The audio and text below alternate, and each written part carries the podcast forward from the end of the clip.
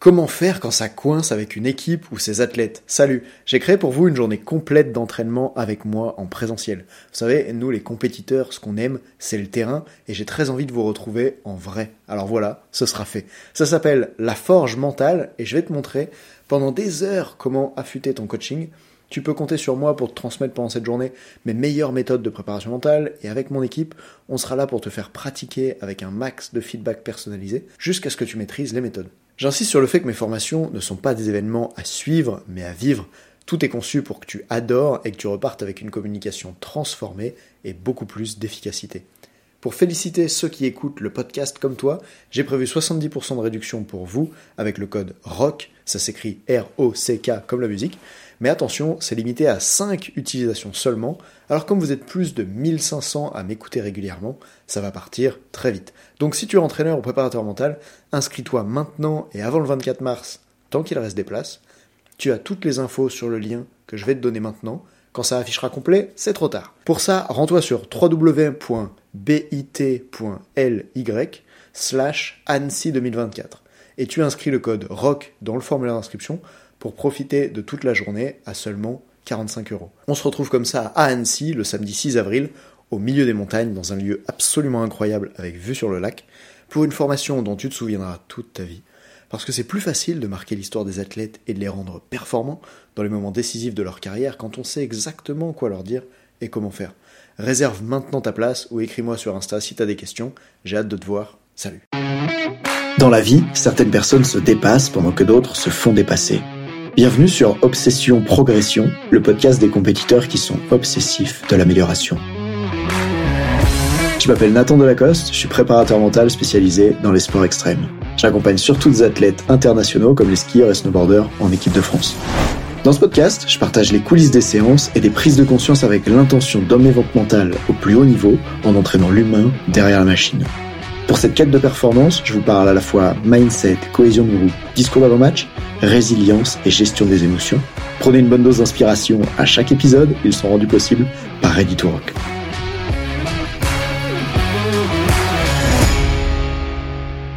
Tout le monde perd quand les attentes ne sont pas claires. Bienvenue dans l'épisode d'aujourd'hui où je vais vous parler de tennis et on va voir ensemble dans la relation entraînée quel est l'impact de quand personne ne dit vraiment ce dont il a envie, quelles sont les attentes qu'il a envers l'autre et envers la situation. J'y reviendrai dans un instant, mais juste avant, j'ai envie de te partager un extrait de Yann. Yann, qui c'est, c'est un entraîneur que j'ai formé à la préparation mentale et qui euh, entraîne en football. Et il a pris cette habitude que je trouve vraiment intéressante qui est de débriefer après le match avec les enfants qui l'accompagnent, de débriefer auprès des parents en leur envoyant un message pour décrire ce qui s'est passé dans le match et selon lui ce sur quoi les enfants doivent progresser.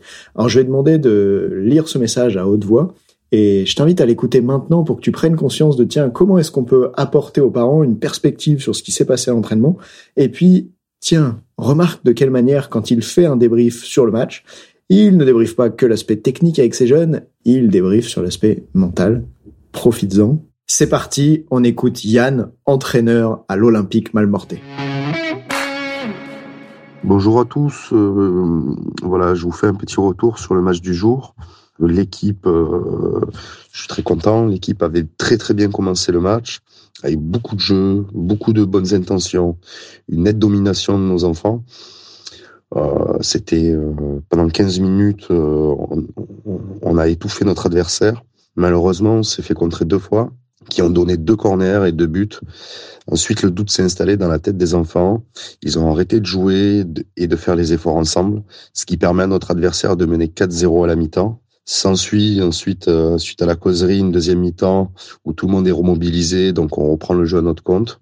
On se remet à faire les efforts ensemble. Le match se termine sur une défaite, malheureusement, 4 à 3, mais on a vu une deuxième mi-temps qui était tout autre. La base de travail pour moi, c'est de leur faire comprendre et qu'ils intègrent comme un fondamental que le groupe doit rester solidaire, concentré et continuer à jouer en pleine confiance du début à la fin du match, quoi qu'il arrive. On ne doit pas se laisser perturber, on doit rester confiant en ce qu'on sait faire. Voilà, bonne fin de journée à tous, bon week-end.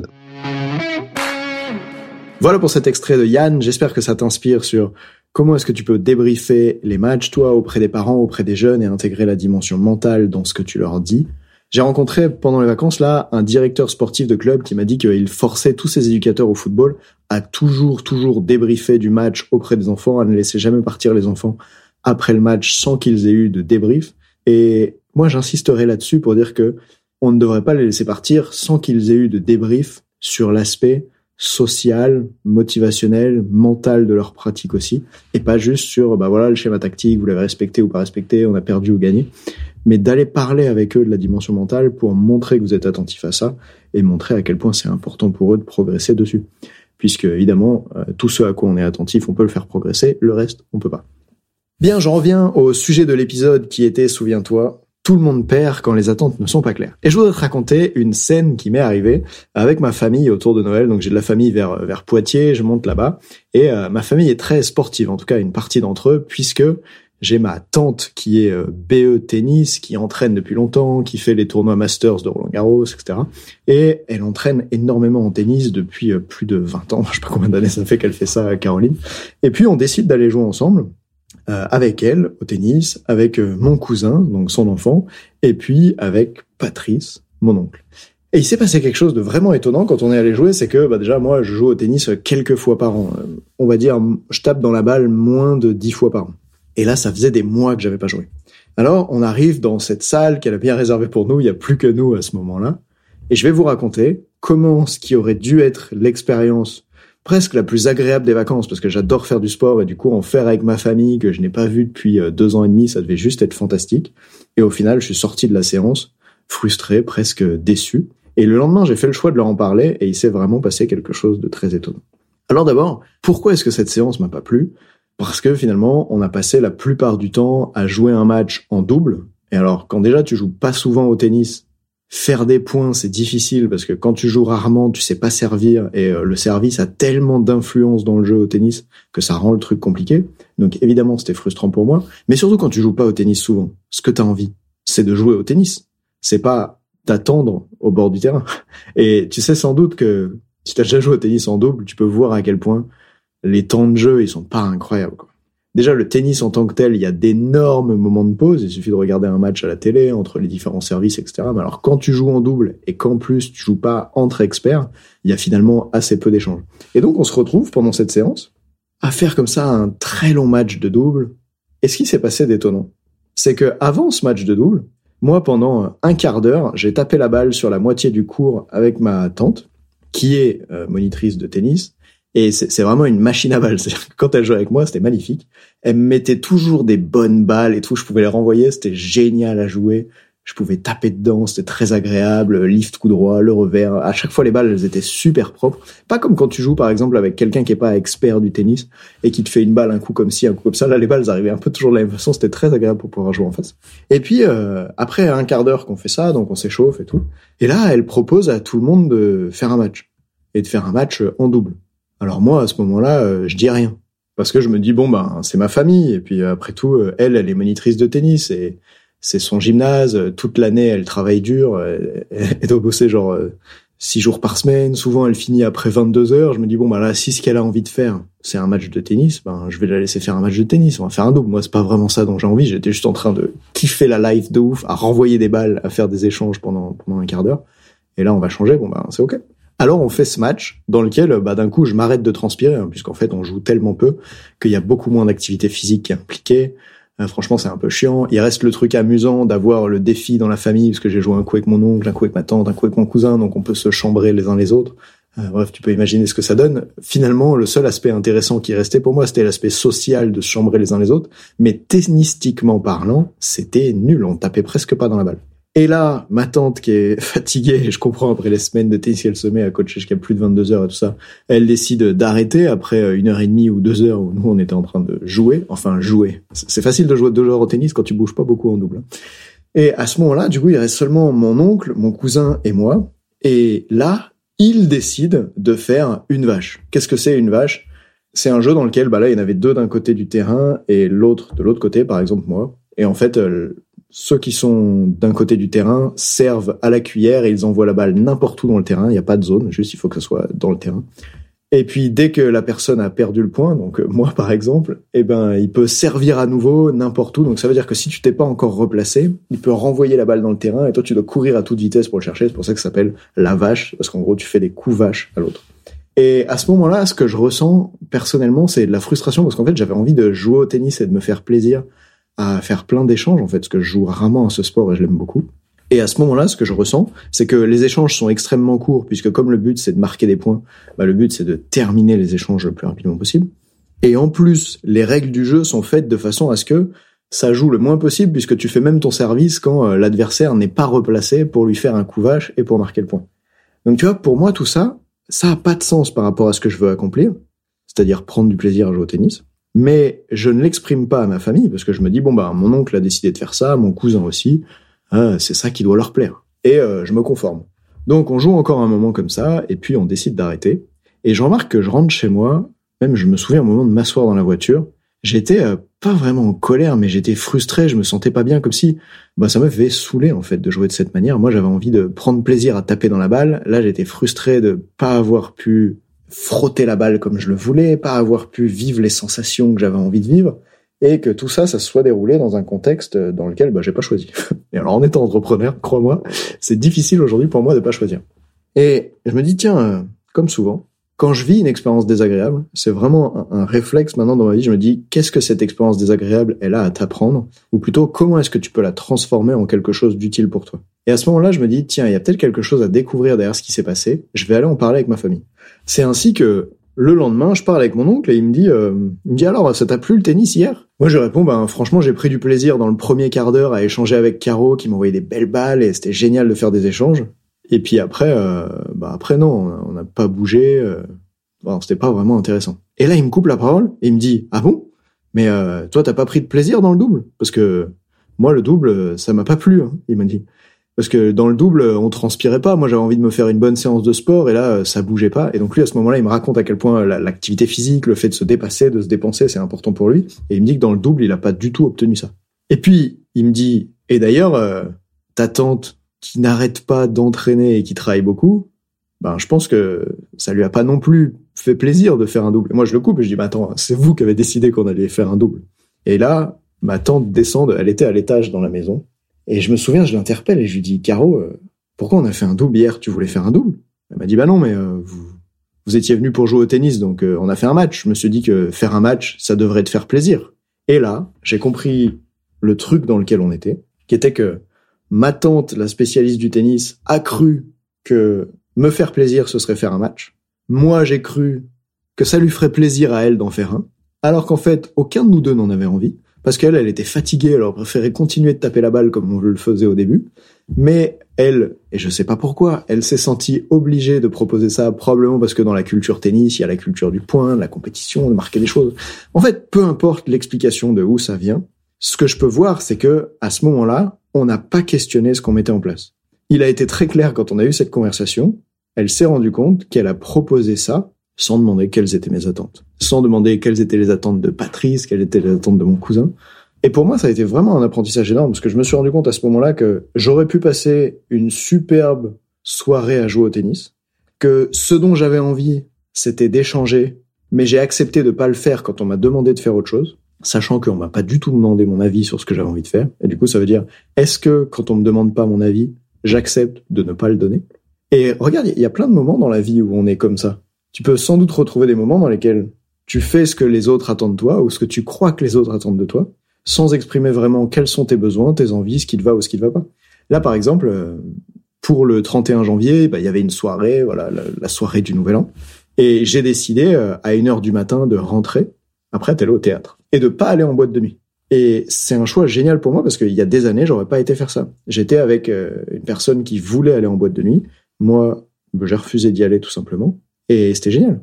Cette personne, elle a fait son truc. Moi, j'ai été faire mon truc, c'est-à-dire aller me coucher. Comme ça, dès le 1er janvier, je pouvais commencer à bosser et être en pleine forme sur, euh, sur 2024. Et juste à ce moment-là, j'ai exprimé quelles étaient mes attentes. Non, j'avais pas envie d'aller passer la soirée à danser ou à boire plus d'alcool. Je voulais juste rentrer, être prêt et chaud bouillon pour le 1er janvier. Et c'est ce que j'ai fait. Et je suis très content à ce moment-là de l'avoir fait parce que je me souviens que il y a quelques années, j'étais encore incapable de faire ça. Je pense que j'ai tellement souffert de faire des soirées que j'avais pas envie de faire pour faire plaisir aux gens avec qui j'étais, que maintenant sur les soirées, j'ai bien dépassé le truc. On me demande plus de faire des soirées que j'ai pas envie de faire. Par contre, bah, tu vois, au tennis, je me suis fait surprendre. J'ai pas exprimé mes attentes. D'ailleurs, mon entourage a eu la maladresse de pas me poser de questions sur mes attentes. Oui, parce qu'évidemment, il y a, y a toujours euh, de multiples responsabilités, mais en tout cas, ici, je prends la mienne. J'aurais dû dire de quoi j'avais envie. J'aurais dû même vérifier auprès d'eux, tiens, mais est-ce que vous avez vraiment envie de faire un match? Pourquoi on fait un match ce soir, etc. Et puis même, j'aurais pu parler avec évidence de mon pourquoi. À ce moment, pourquoi c'était, eh, moi j'ai envie de jouer au tennis avec vous. Ce que j'aime dans le tennis, je joue rarement, c'est de taper dans la balle, faire des échanges. Voilà, si on fait un match, ça, ça va pas se dérouler. Moi, ce dont j'ai envie, c'est juste de prendre plaisir à taper dans la balle. Et croyez-moi, je suis un compétiteur, j'aime, j'aime la compétition, mais juste quand tu fais ça très rarement, ça n'a pas vraiment d'intérêt à mes yeux de faire de la compétition dans un truc que tu maîtrises zéro. Il vaut mieux juste prendre plaisir à le pratiquer. En tout cas, c'est ma façon de voir les choses. Et du coup, je suis très content d'avoir osé aborder le sujet avec ma famille le lendemain, qu'on prenne tous conscience qu'en fait, on a fait ce qu'on croyait que les autres voulaient, et au final, personne ne semble vraiment avoir pris plaisir à ça, et c'est juste méga dommage. Alors, j'en retire plusieurs leçons. La première, c'est que la prochaine fois qu'on me propose de faire quelque chose et je sais que ça me convient pas, avant de dire oui pour faire plaisir, parce que parfois c'est ok de dire oui pour faire plaisir, mais avant de dire oui pour faire plaisir, je vais m'assurer de pourquoi la personne propose de faire ce truc-là, et même pour qui elle propose de le faire. Parce que si elle le fait pour moi, alors qu'en fait c'est pas du tout ce que je veux, bah en fait elle le fait pour personne et au final c'est juste nul. Donc ça c'est première leçon, c'est quand on me propose un truc, d'aller vérifier que pour qui est-ce que ce truc est proposé, et que ça soit pas une mauvaise interprétation de ce que moi j'attends. Et la deuxième chose, c'est quand on me propose ce truc, si j'en ai pas envie, c'est d'exprimer pourquoi j'en ai pas envie, de quoi est-ce que j'ai envie, et de voir si ça peut fitter avec les autres. En plus, je trouve que il y a une compétence fondamentale qui est intéressante à développer pour un entraîneur, pour un athlète et pour n'importe qui, c'est la vente pour que les autres payent, mais pas avec leur argent, pour que les autres payent avec leur énergie, avec leur implication. Moi, à ce moment-là, j'aurais adoré leur vendre l'idée que euh, ben, si on joue au tennis sans faire de match, ça allait permettre de faire beaucoup plus d'échanges, d'avoir des bonnes sensations en tapant la balle et de, de, transpirer, de faire une grosse session de sport. Et je suis sûr, par exemple, que si j'avais dit ça à mon oncle, il aurait dit ah, ah ouais, c'est bien de faire ça, vas-y, on va faire comme ça. Donc voilà, troisième chose, c'est aussi de prendre la responsabilité. Et s'il y a un truc que je veux, ben, je dois communiquer dessus d'une façon qui va donner envie aux autres de faire ce truc-là. Et sinon, ben, je peux aussi faire le choix de me retirer tout simplement, comme pour la soirée du 31 où j'ai tout simplement décidé de ne pas aller en boîte de nuit. Alors pour terminer cet épisode, j'aimerais faire deux choses. La première, c'est que trois choses en fait. Que toi, tu te demandes dans quel domaine de ta vie est-ce que les leçons que j'ai transmises dans cet épisode, elles, elles résonnent, elles seraient utiles pour toi? Dans quel domaine de ta vie est-ce que tu as besoin d'appliquer ce qu'on a vu là? Dans quel domaine de ta vie est-ce que ça t'arrive en fait d'avoir ce type de problème que je viens de décrire? La deuxième chose, c'est que si tu passes vers Grenoble, n'hésite pas à me proposer qu'on aille faire un squash ensemble ou, ou taper la balle au tennis ensemble. Ça permettra d'échanger avec les auditeurs du podcast. Et puis dernière chose, vous avez été super nombreux en 2023 à écouter le podcast. Certains épisodes ont terminé à plus de 1000 écoutes et je sais pas si c'est le premier que tu écoutes ou si tu en as écouté plein d'autres. Juste, j'aimerais déjà te dire merci pour ça. Merci si tu en as parlé autour de toi à des gens. Si tu l'as pas encore fait, s'il te plaît, fais-le parce que ça m'aide vraiment à me motiver à, toucher plus de monde en fait. Et euh, j'ai vu qu'il y avait seulement deux avis sur Apple Podcast et c'est vraiment pas beaucoup du tout. Alors s'il te plaît, si t'as Apple, moi j'ai pas Apple, si t'as Apple, clique là-bas et va mettre un avis. Sinon, tu peux aussi mettre des avis sur Spotify, Deezer, bref, partout. Ça m'aidera beaucoup à faire connaître le podcast. Et plus je peux faire connaître le podcast, plus ça va me permettre de faire des projets fous avec et de transmettre beaucoup d'idées de valeur ces prochains mois, je pourrais même dire ces prochaines années. Donc j'espère que je peux compter sur toi là-dessus. Et si je peux pas, bah, c'est pas grave. Toi, tu pourras quand même compter sur moi pour le prochain épisode que tu retrouveras très bientôt. Ciao